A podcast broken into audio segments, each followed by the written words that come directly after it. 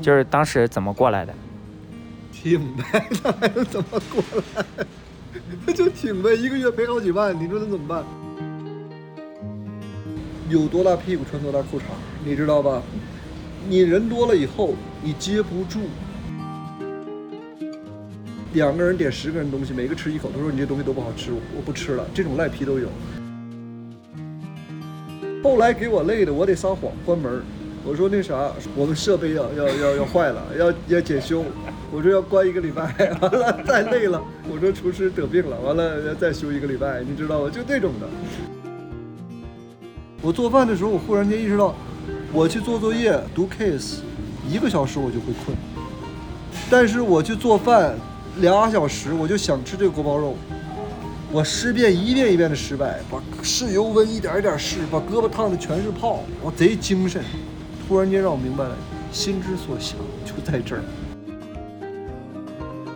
哎，我是朋友们，好久不见呀！欢迎收听 Asian Answers，佐治亚小帅。最近怎么样？股票涨了吗？小帅有个报告哈，就是最近我把听友群都给关了，总共有三个，然后在某一天我把所有人都移出群聊。然后自己也退出了，主要原因是我发现大家都没有在使用这个群。我一开始的设想是这是一个五湖四海的朋友关于北美的一个互助小社区，后来发现群里大家不是很爱聊天或者互相询问，所以感觉价值可能不大，我就把群给解散了。未来还会不会有听友群？什么形式？什么平台？我再想想哈。或者大家有什么其他的设想，也欢迎邮件或者评论区和我说。对了。欢迎在苹果、Spotify 和喜马拉雅上给小帅好评。收听过程中有什么感受，也欢迎在评论区交流。啊，还是可以交流的。节目呢，咱要好好的继续。比如这次去 Phoenix 亚利桑那，就给大家发掘了一个好故事：一个爱做饭的内蒙富二代坤哥，不去继承家业，把自己混成了烧烤店厨子跟老板。家里为了培养他。本科、硕士、JD 都是法律招呼上，但是吧，他的说法是家里总拿你当废物用。偶然的契机，朋友说你做的烧烤忒好吃了，应该卖出去。结果爱好呢成了职业，餐车也给干活了。干烧烤这事儿吧，家里觉得丢人呐，但是他满口感恩。哎，至于这期临时的节目是如何做成的，感兴趣的朋友可以去听上期的 A log。我们选了一个店里人少的时候，一边录音，还一边服务客人，希望可以给你带来一些 沉浸感。嗯，店里有两条小狗，招呼着来来往往的客人。就他们老外一般最喜欢点啥呀？你们这边？老外还是老外那些东西，像什么 orange chicken 呐，什么捞面呐，什么那些东西，还是。他尤其第一次来的老外，他还是会点传统的这些美式中餐啊，就像我们所吃的那个重庆小面啊，他们重庆小面这些东西是，你听我刚才我是给他介绍了，我强烈推荐了，他才会去的。所以说第一次来的客人分几种，第一种就是这种，他在偶然间他来你这吃的，那这些人呢，他来了他就认为你是中餐店。他也没有任何的那个那个区别，他就还是会点美式中餐。那另外一种呢，就是他想要探险的，有这个这这叫 open mind 那种的。那这种人呢，他就觉得哇塞，这怎么这这这这么多东西我没见过。那这种第一次来的，他会想尝试一些新的。还有第三种的呢，是那种在网上，像你们在网上中国人小红书。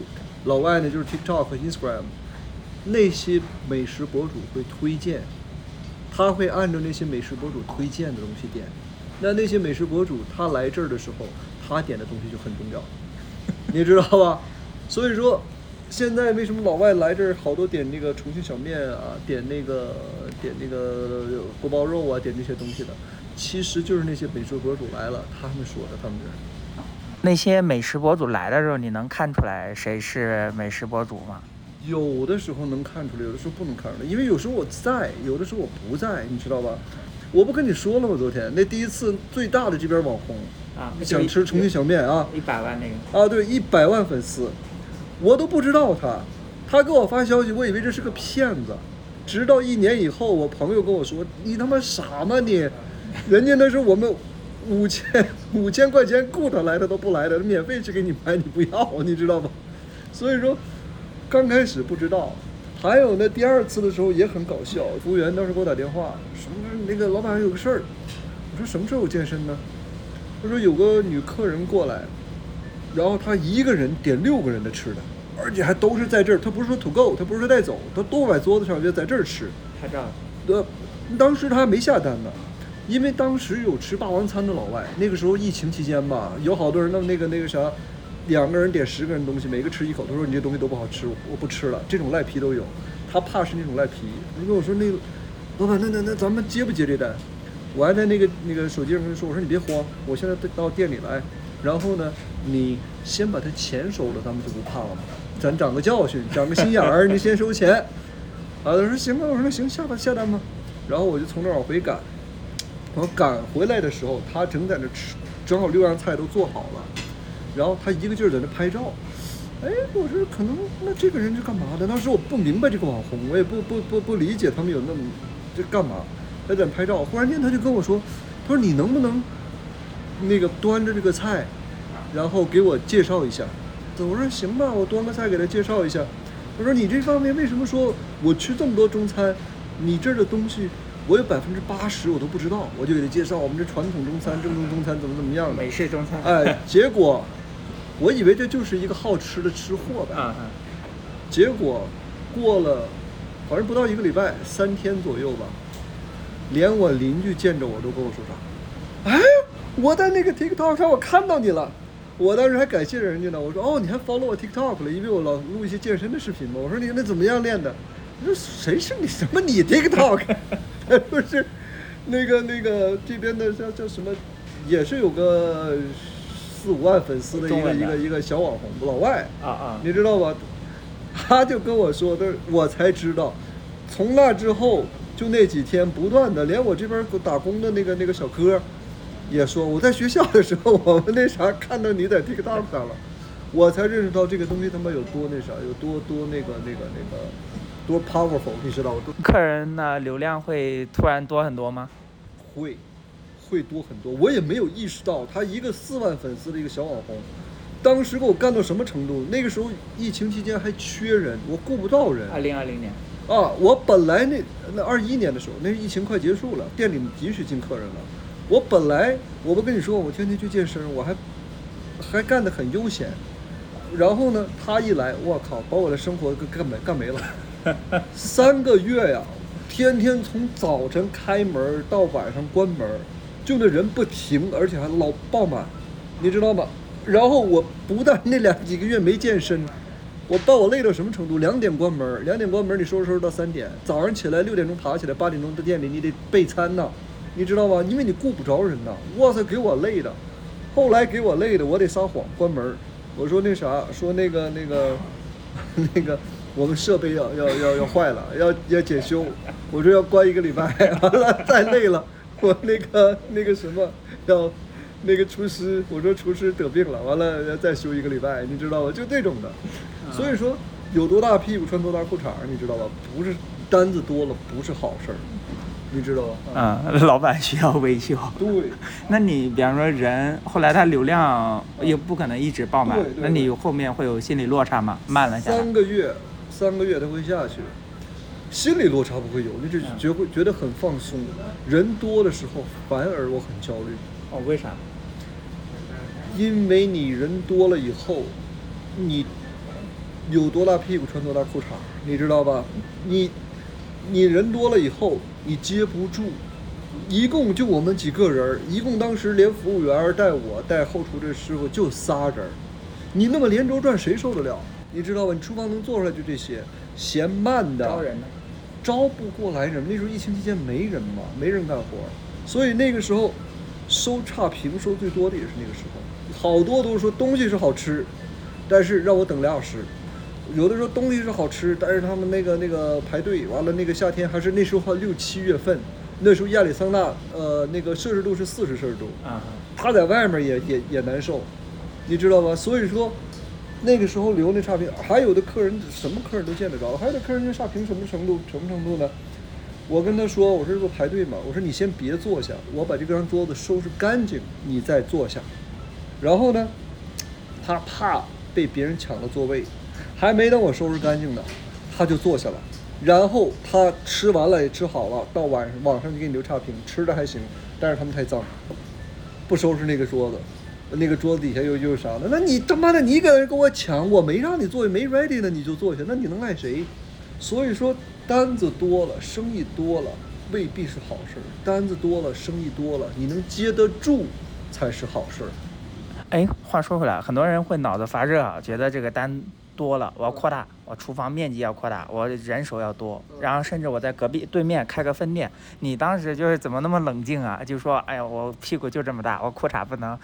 这就是因为我学这个的，我学法律的，我学 MBA 的，这种东西我见多了。你比如说，我给你举一个例子，当年就是我们学的案例啊，啊，当年那个那个地方做灯泡，当初好多中国的厂家就是被老外这么坑的。他们在中国订货，他不建自己的厂，然后呢，他把那个货呀量定的特别大，然后中国的这些小企业就开始玩命竞争扩张，扩张完了以后，人家突然间几年以后就把那个定的规模又缩小了，那你的厂子就是在他们手里攥着的，明白吧？他想要就要。他想不要就不要，所以说你的一个厂家，如果你百分之五十的订单都来自于一个大客户，拥有这个厂子的不是你，是那个大客户，明白吧？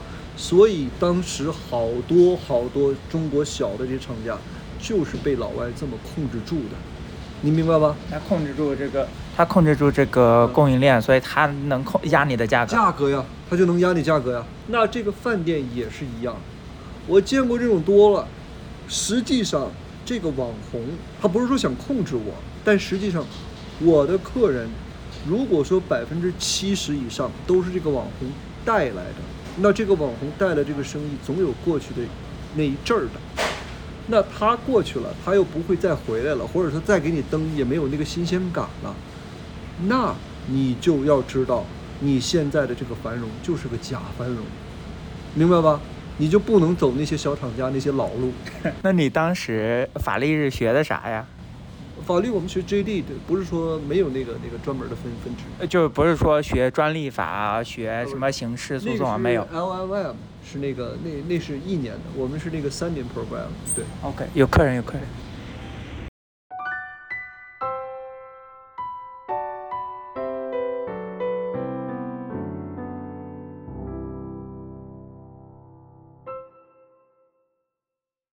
你刚说你是学法律的啊？对，对你原来也是学法律的吗？啊，对，就是学法律的。那就是你本科、硕士？啊，对，呃，一直读到博士，一直学法律的，然后读到那个读的那个 JD，JD，然后因为 JD 的话，它有一个 John Degree 的 program，就是你可以 JD 和 MBA 一起一起读。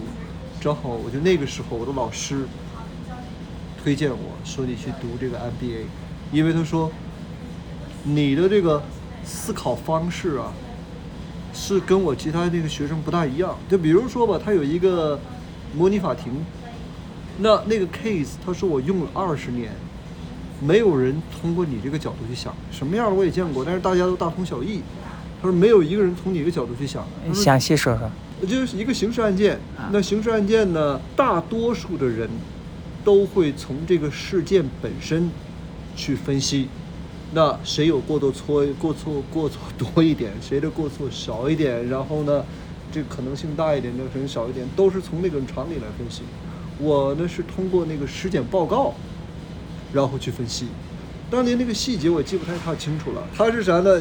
一个人把另一个人拿枪打死了，打死了之后呢，一共那个开枪的人开了三枪，那么有一枪在树上着了子弹了，射偏了，然后呢？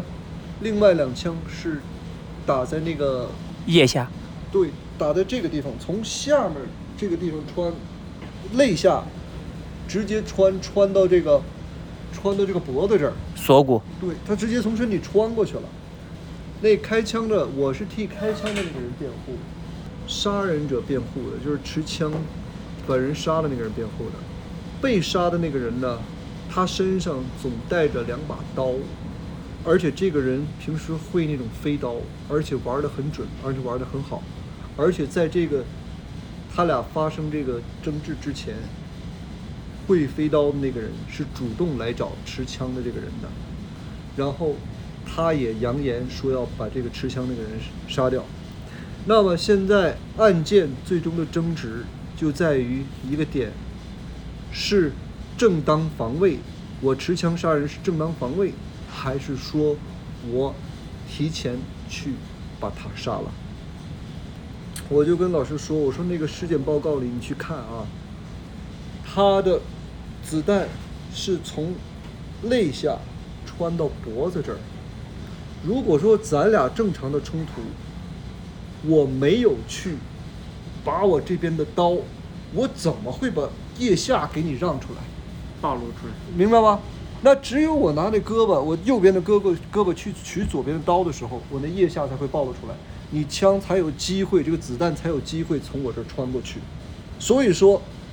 必然是他先做的这个拔刀的动作，我才有机会，我的这个这个，我我才有机会去，去拿枪去去打你，打到这个位置。哦，it's not. You just get here. You got a table number. 我们刚刚在聊的时候，正好来了一个客户，对，正好来正好来了一个持枪的客户，他就坐在我旁边，距离我不到一米，公开持枪。啊，一把手枪别在腰间，所以我们一边他一边讲这个讲这个案件，正好来了这个客户，哎呦，太好笑了！老板正在跟他讲解冰红茶和元气森林和这个那是加多宝吗？那个王老吉，王老吉，这三者的区别。所以我就说，我就跟他跟他说，我说。如果对方没有去做这个拔刀的动作，那我们是面对面的争执。那我们这边不可能从他的那个肋骨肋下直接贯穿到他的脖子，从身体侧面贯穿过去这颗子弹，对吧？所以说，就通过这一点，因为当时没有人想到，也没有人用这个辩护。当时我同学有点懵了，在在那个法法庭上。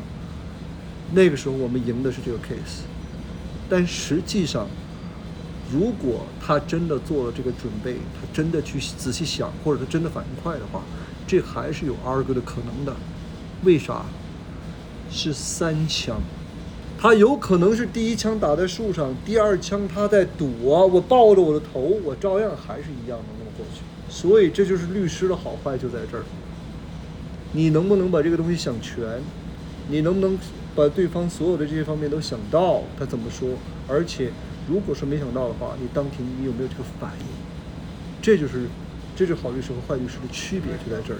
他如果这么说的话，我当时也在想，他如果这么说的话，我怎么再去 argue 回去？实际上也还有的说的，因为你要注意它贯穿的位置，它是从你的肋下斜上开，从你的脖子打出去。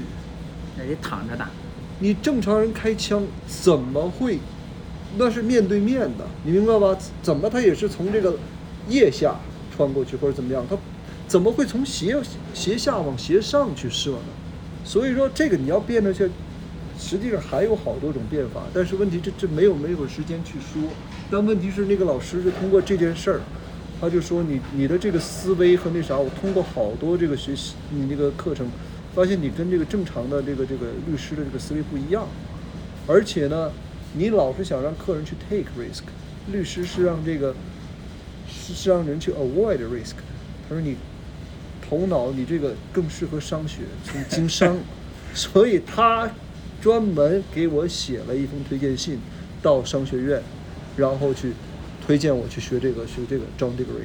那你厉害了，所以你是本科学法、硕士学法，JD 又拿了一个就是类似于博士等级的学位，然后还又念了一个 MBA。这这个这个没有什么厉害的，我永远会说跟所有人说一句话：念书是最简单的事情，念书是最简单的事情，你只要学，付出就有回报，就是看你得不得法，然后呢，你付不付这个努力。念书是最简单的。那您那老师看起来是正确的，因为你最后确实没有念法律的工作。也确实是我干了，因为我们都有 intern 嘛，我们那种商业的 intern 我也去干过，然后那个法律的 intern 也干过。但学完了以后，我发现学商有意思的多得多得多，你知道吧？所以说就就愿意做商了。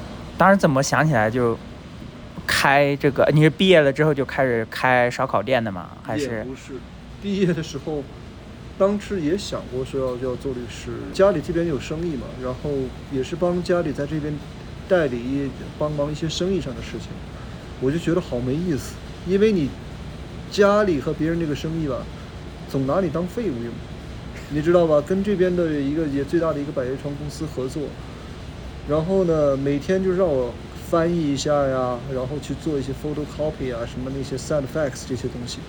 我就觉得很浪费时间，所以那个时候呢也是很搞笑，就是我老是自己爱做吃的嘛，因为我自己吃货嘛，自己愿意琢磨，然后我就自己在家烧烤。然后你烧烤这个东西，你不可能一个人吃，那很没意思，你知道吧？找几个人一起吃啊，那所有这些来的人呢，这朋友都说：“啊，你这他妈比外面那好吃的多得多呀！你这干嘛？你你你你不卖啊？”我也没当回事儿，下次呢他就来，我再弄烧烤，我能不能再叫俩人来？哎，然后他那来的朋友，我们也不认识你啊，我不掏钱不那啥也不好啊。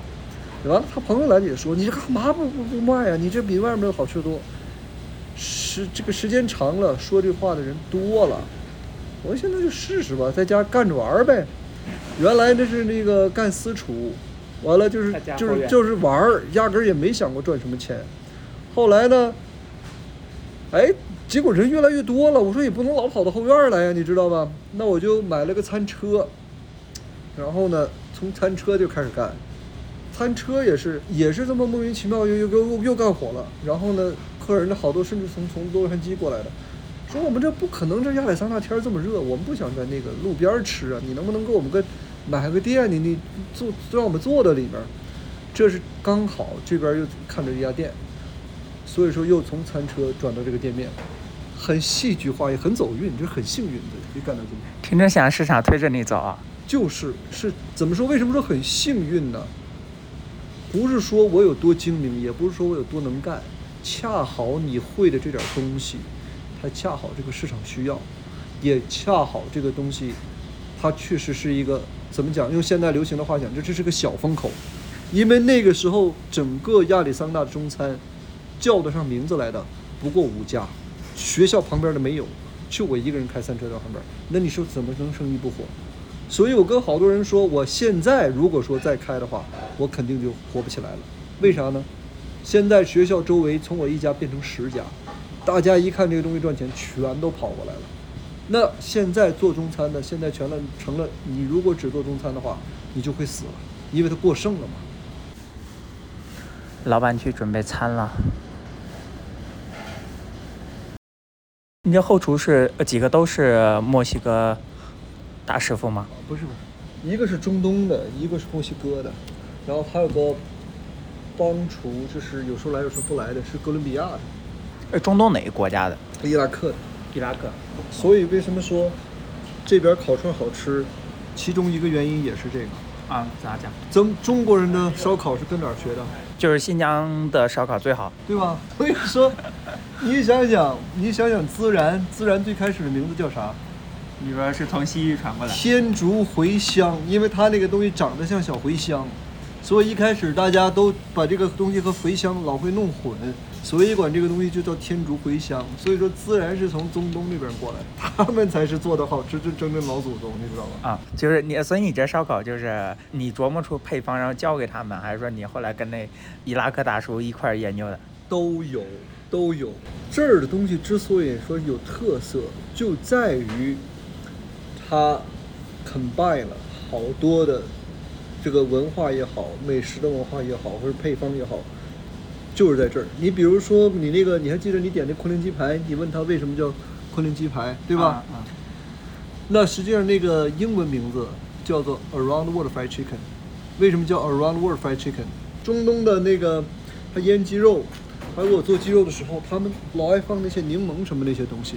然后呢，台湾的盐酥鸡，我拿那个方法去腌制。啊，我刚哦有感有点像。没错吧？然后呢，你这个 coating 的，就是外外面包那个裹那层那个淀粉的，我又研究它那个 KFC 的那那种怎么让它脆，你知道吧？这不就美国的吗？啊。完了，还有咱大陆的，我弄的那个蘸料，实际上那跟烧烤的蘸料很像。还有一些，其实实际少部分用到日本或者韩国的那个炸鸡，我也都看过，所以说都把它结合在里面。对，为什么说这么多人来这边，甚至说有一个小时开车一个小时的来这儿就吃炒饭呢？就是因为这儿的东西你必须要做到你的 product differentiation，你知道，就是你必须得市场差异化，而且你必须得知道你的定位是什么。那你定位是？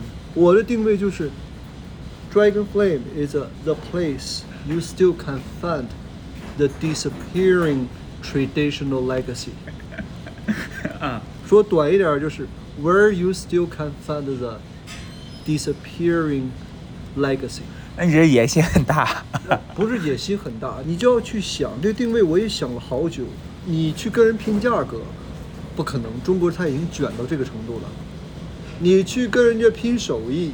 那一个烧烤，它又是一个很简单的东西，面也是很简单的东西，这些东西很简单的东西，你不能说我比人别人做的好吃多少。说实话，如果其他的人他也用心做的话，他也不难做到我这样。那你要从什么地方去？突然间有一天，我就看那个辛吉飞的这个，你看过辛吉飞的视频吗？呃，我听过，但是我没看过。他是不是之前打假出名的？对他打假，他是打。这个 food industry，比如说我看到他那个受启发的是啥呢？揭露的那个用三花淡奶冒充那个假的那个汤的大骨汤，对，假的大骨汤，包括他那里还有假的羊汤，然后呢，又有好多食品曝光的，比如说那个天拉面什么什么这些，反正很有名的这些暴露，它都是用假的骨汤，什么什么羊什么什么什么粉什么什么膏，这些东西，我突然间得到启发了，因为这儿你也看到了。我都是真的，真的骨汤，真的是熬十几个小时、二十几个小时去熬的。那我和他的 difference 就在这儿啊。那他放弃了这些真正的传统的有营养的好喝的东西，去图便宜。那这就是他最大的弊端。他没有营养，没有我这好喝。那我为什么营养好喝？就是因为我用的 traditional way。那像这样的东西有好多，像这种制作工艺有好多，比如说锅包肉。锅包肉为什么好多饭店不会做，甚至会做他也不愿意去做，就在于它那个东西难做，不好做。所以糖醋里脊实际上还有菠萝咕老肉，这些都是从锅包肉演变过来的。最简单的，假如说一个里脊，你要把它片成片，而且薄厚均匀的那种薄片儿。你需要技巧，你需要时间的。你把它切成小肉块儿、小肉那个肉丁，孩子他都会干。所以说，他所有的步骤都会从锅包肉上面算是偷工减料下来的。所以它的口味、它的口感要差一大截，但是它便宜。那 Orange Chicken 更恶心，它从糖醋里脊演变过来的。它怎么演变过来的？它把那个糖醋里脊上面放了好多面粉和那个小苏打那种 baking powder。他弄的那个都是面粉，而且那东西发胀，看着又很大，他省肌肉啊，你知道吗？所以，它整个过程的这个演变是越来越简单，每一次演变都会在成本上下降，但是牺牲口味，牺牲营养。那你们店里有呃 Orange Chicken 吗？有啊，也有啊。所以说这些东西，你要把这些东西传达给客户，证明我们这个是最传统的。最有营养的也是最好吃的，那他认识到了以后，你教育过了客户之后，他就会认你。对，这确实，因为我看刚刚那人就是刚刚那妇女两个人，她想点那种呃是 orange chicken 还是啥，你你给她劝了。所以我为什么搞那么多图片？在以后我还会把它做成 video，嗯，省着我一个一个再去跟他说，或者省着我去培培训服务员再跟他说。每个桌子上放一个 iPad。每一个桌上不用放一个 iPad，每个桌上你放那个二维码，菜后面放个二维码，你闲着等餐的时候就去扫那个二维码，你去看，给你看我们这个制作过程，我也会用实拍图给你看制作过程。那他闲着是闲着，他看完了之后，只要在他的心智当中有了这个定位，这里是做真正中国菜的。什么叫定位？给别人一个买你不买别人的理由。那回到刚刚前面哈，就是你这个属于富二代，富二代出走啊，你这你这不家家族企业吗？我爸不同意。就是家里面的业务还还在这边吗？现在已经关了。主就主要是俄罗斯和中国，主要的市场是俄罗斯和中国，因为贸易战的什么乱七八糟这些这些关系和美国的。我给你举个例子，原来你你家里你家人是在哪里？啊在家是东北满洲里的吗？给你举个简单的例子，为什么说这些疫情啊，还有什么其他东西改变了好多呢？就比如说原来。我之所以到这边的百叶窗公司，是因为他们想在东北那边进口木材，那恰好我家也有木材做木材生意的。但是现在美国经济不是不行吗？他买木头百叶窗的人越来越少了，穷。对，然后他买那种塑胶百叶窗的，便宜。哎，或者呢，它叫 Fox Wood，我们开玩笑叫 Fox Fox Wood，就是啥呢？就是它看起来像木头。对。你你现在好多家里地板也是那样的，看起来像木头的。实际上它是塑胶的，弄这种的人越来越多了。你想有点自己的事情干，你自己做的成功，你再成功，你要是给家里的，总会有人说你是靠你家里。就包括我原来上这边来去那个考法学院考过来，说实话，一年三千个人，假如说想考这道 set，能过来三十个人就算是高的了比率。就一年能到美国来真正通过 set 考过来的。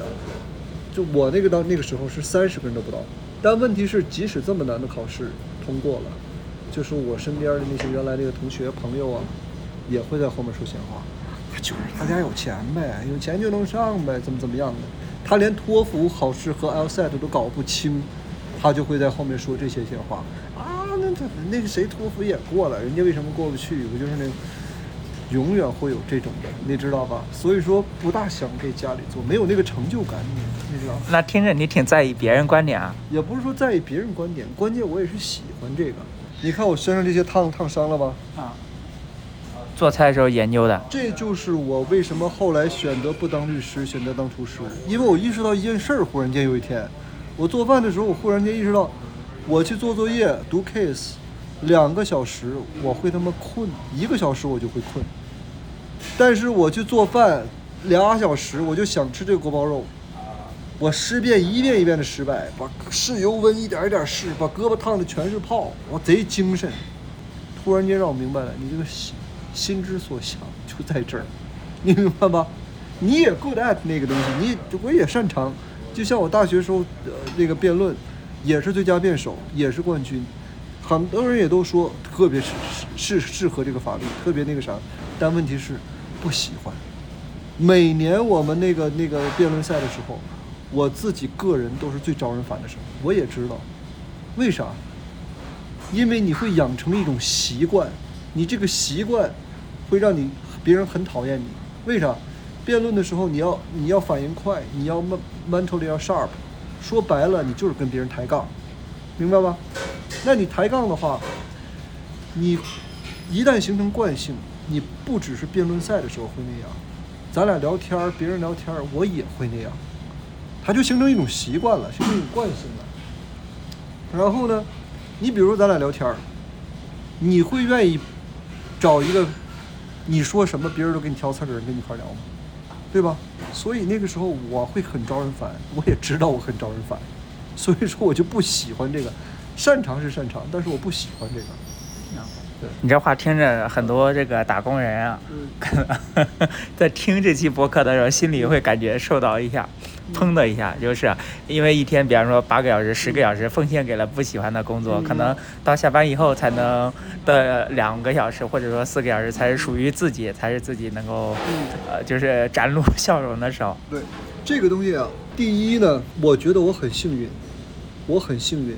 我能够去做我喜欢做的事情，所以这份幸运不是我的能力带来的，是什么呢？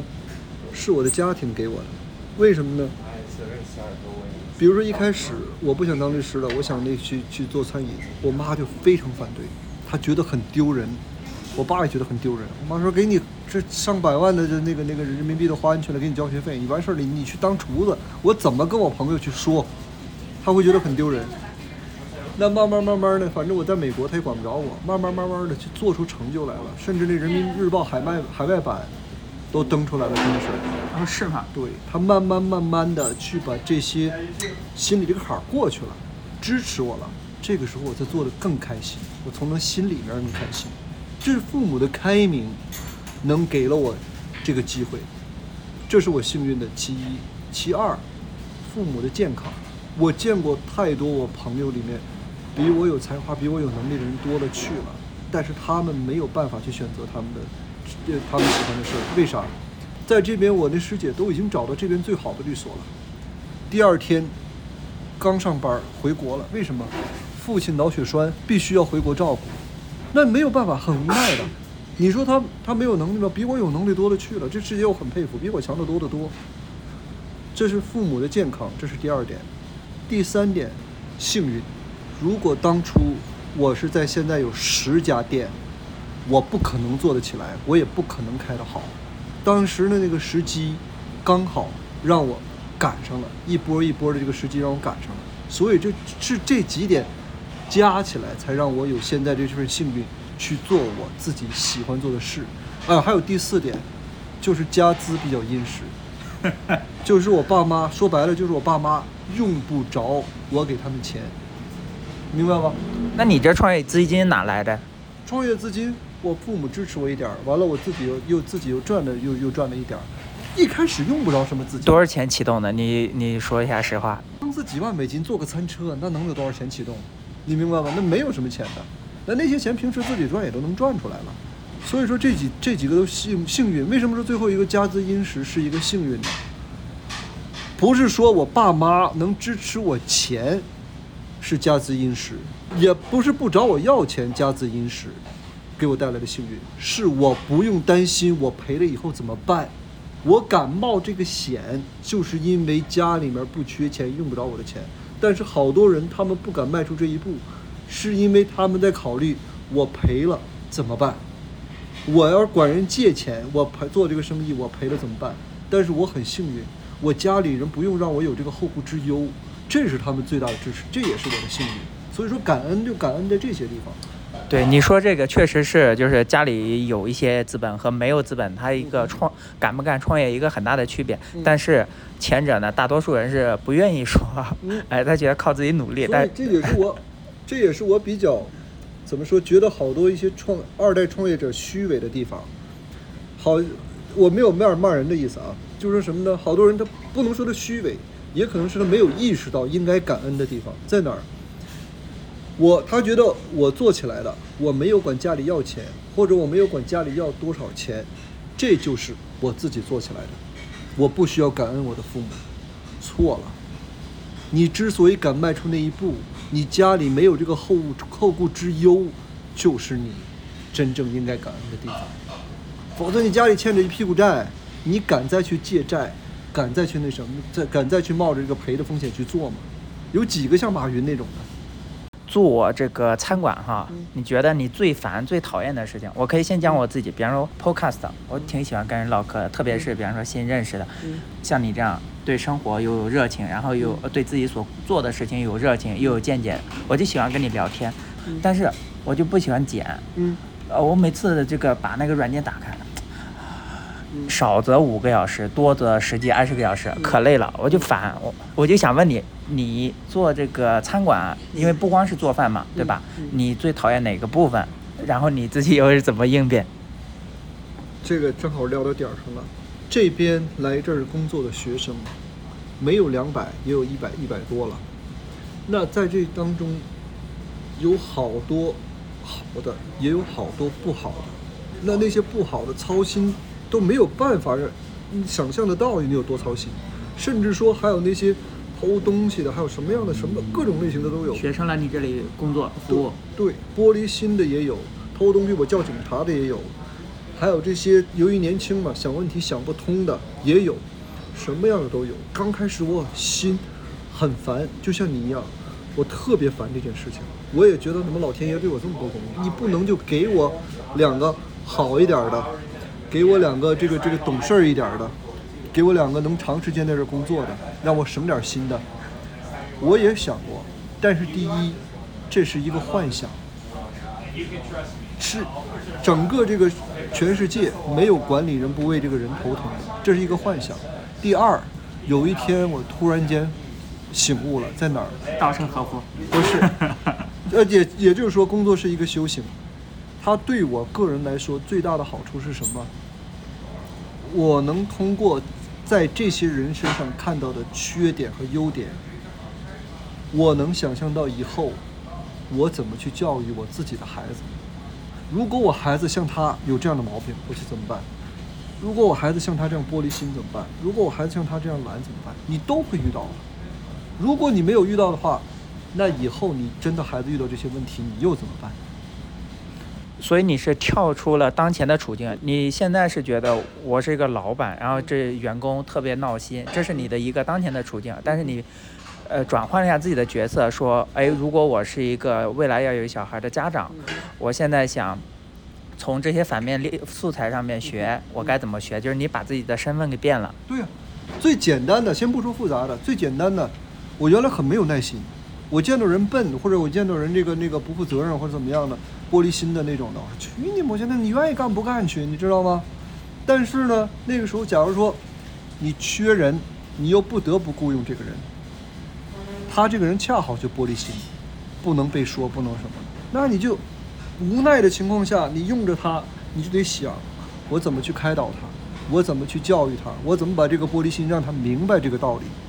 那这个来说，第一对我心性是一个磨练，我就没有以前那么浮躁了，你知道吗？他相当于他把你的脾气给转变了。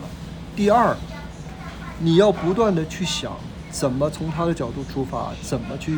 让他理解这些东西，怎么去教育他？那这些不全都是你的技能吗？对吧？你怎么敢就敢说以后你的孩子不会玻璃心呢？你怎么知知道你生活当中其他的亲人不会有玻璃心呢？那这样的人你永远都会遇得到。那这不就是你的技能吗？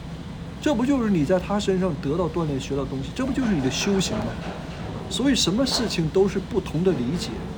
包括你的那个剪辑，如果你把它作为一种工作的话，你的目标就是要把它剪出来，那对你来说，这个东西它是一种负担。但是，如果说你剪辑的过程当中，你是总想去重温我的对话，你在剪辑的过程当中想想，哇，当时我这个提问这么提问是不是更好？或者说他这个回答太好了，我在这个人当中我能学到什么东西？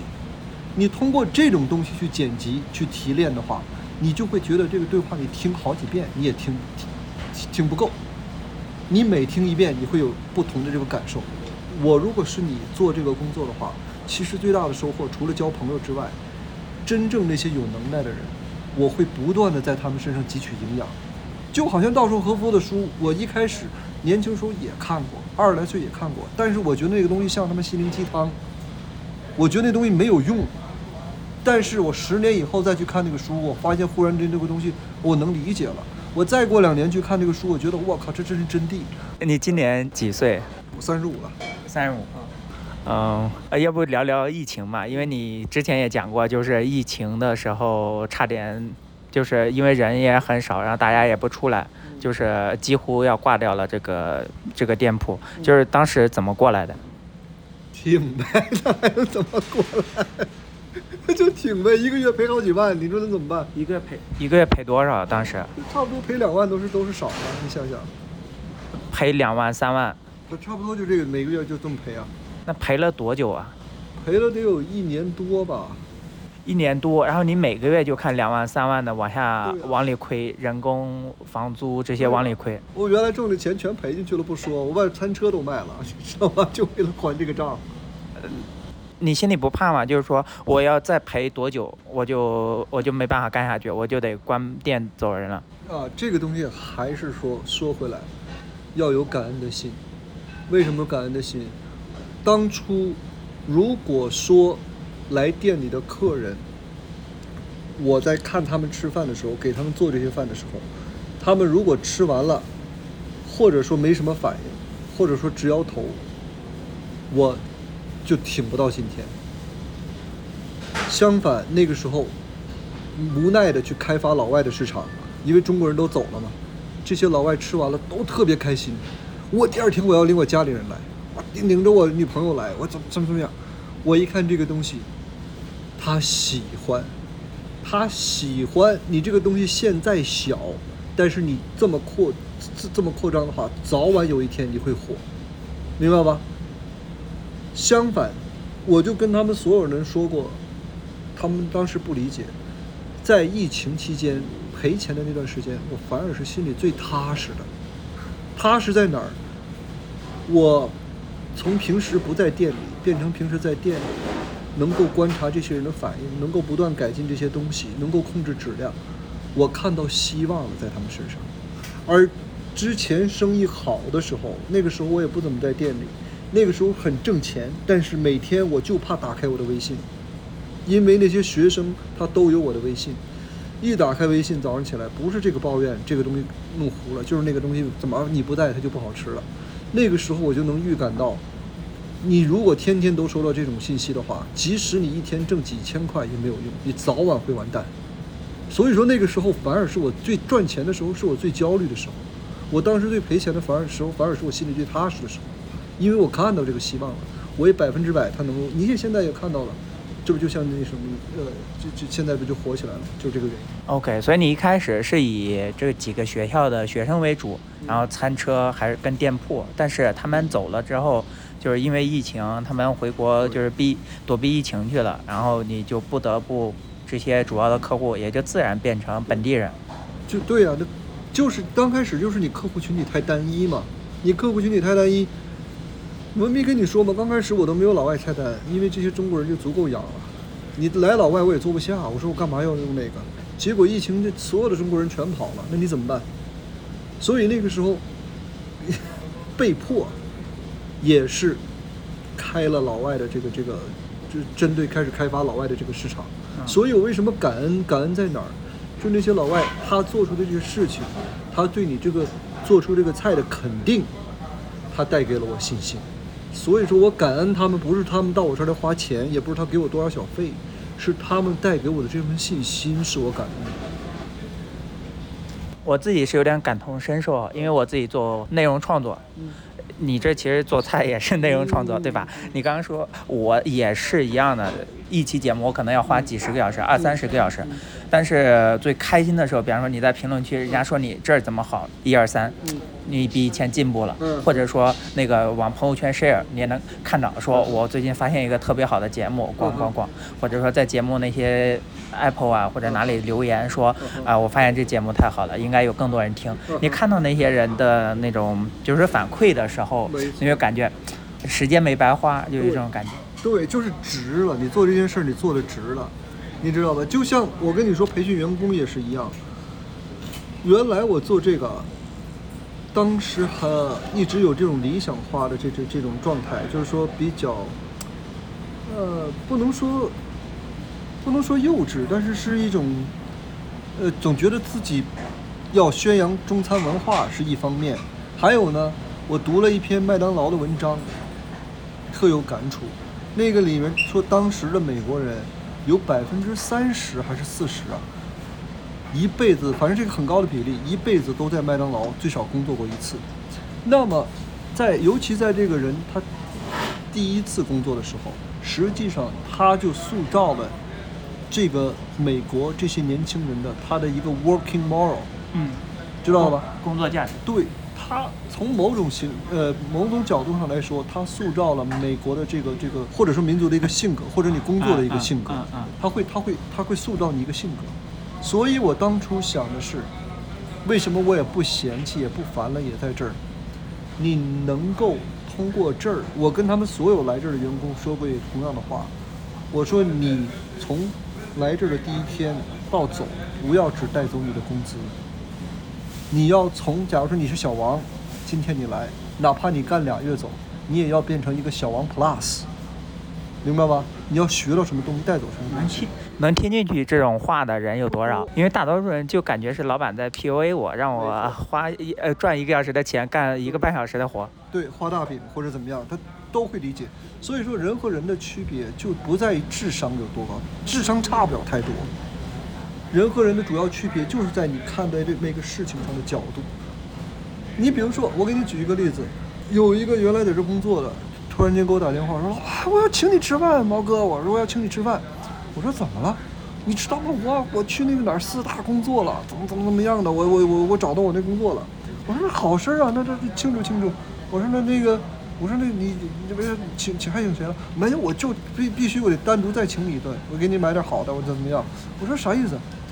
他说你还记得当初我在这送外卖的时候，你教过我出去送外卖，如果你那天晚了，如果你迟到了。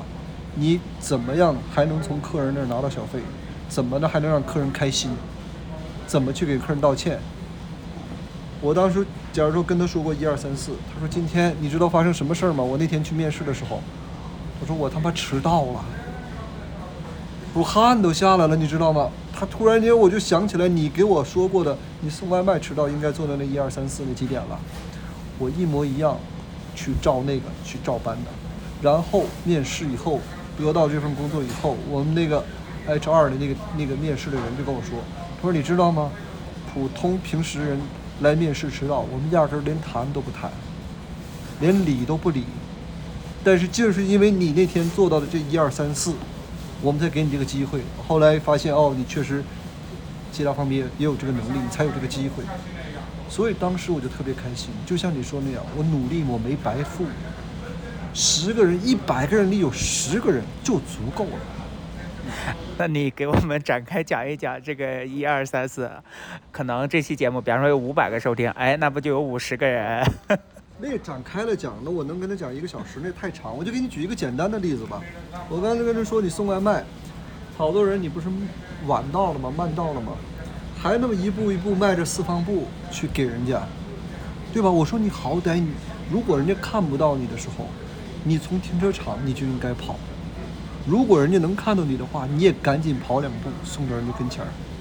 那这个过程，并不是说你跑两步你快不了几秒钟，但是你给客人的感觉是你的真诚，是你真的在意人家。我哪怕两秒钟，我也要提前送到你手里。那如果他家有楼的更好了，你呼哧带喘的，人家看到你。人家也会本来有气儿，看到你这样也会消掉一半儿，总比你去迈着四方步，你去敲门爱理不理的那种要强吧，对吧？啊，这第一步是走快点。对呀，你像他那天就是说十楼我没坐电梯，我爬上去的，到了那儿一头汗一脑袋汗，你知道吗？所以说，你开开门以后，你跟人家道歉或者怎么样，你总得，你的语气不在于你说什么，而在于你的语气是什么样的。比如说今天我在这儿，我对不起，我来晚了，或者说，哎，实在对不起，我来晚了，或者你到时，哎，实在对不起，实在对不起，我这边是来晚了。同样的话，你三种不同的语气说，你给人带的感觉也是不一样。嗯，真诚。所以说这些太多了，就比如说都不用说这些复杂的，就比如说店里面简简单单的，我跟他说，你给一个餐巾纸，客人不多的时候，像现在客人少，我每次。每个客人只给他一张餐巾纸，而客人多的时候，我会给他一沓餐巾纸。为什么呢？因为你客人多的时候，你顾不过来，万一人家想要餐巾纸没有，那是你服务不周到。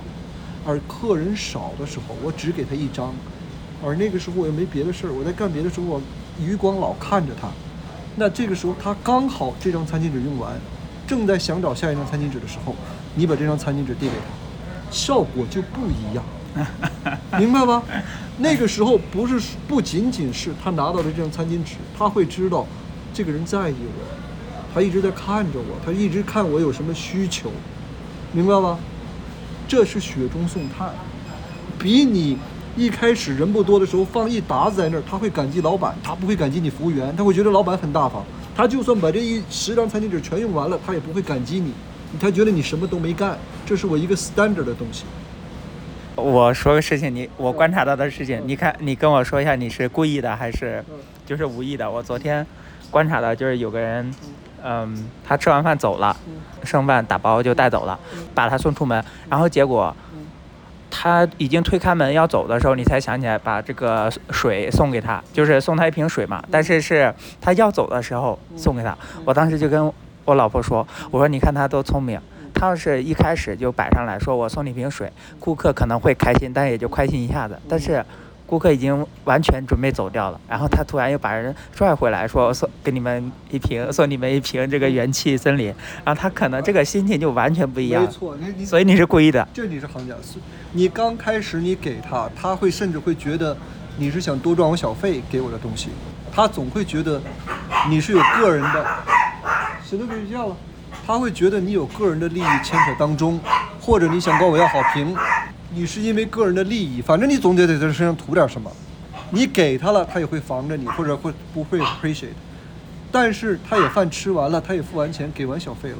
这个时候他要走的时候，我再给他，他才知道这是我真的想，真的想是真心的想给他一个礼物，你知道吧？所以说这这这就是你像你说你能看出来，但是好多服务员他不明白，他要你给他讲，他也有时候不明白。啊，那我们就讲讲这个服务哈，你平时遇到最。难搞的客户是哪种？什么样的都有。那难最难搞的，不能说难搞，就是很恶心的那种的，故意来吃霸王餐的，你知道吧？点点完了东西，十样东西他一样吃一口，说不好吃的，想不付钱的，这种的都有。那霸王餐你们霸王餐你们怎么处理啊？他敢。我为什么健身？我为什么学法律？你知道吗？你敢？立马我就叫警察，嗯，你知道吗？你好多有些算是有文化的吃霸王餐的，他会说来什么呢？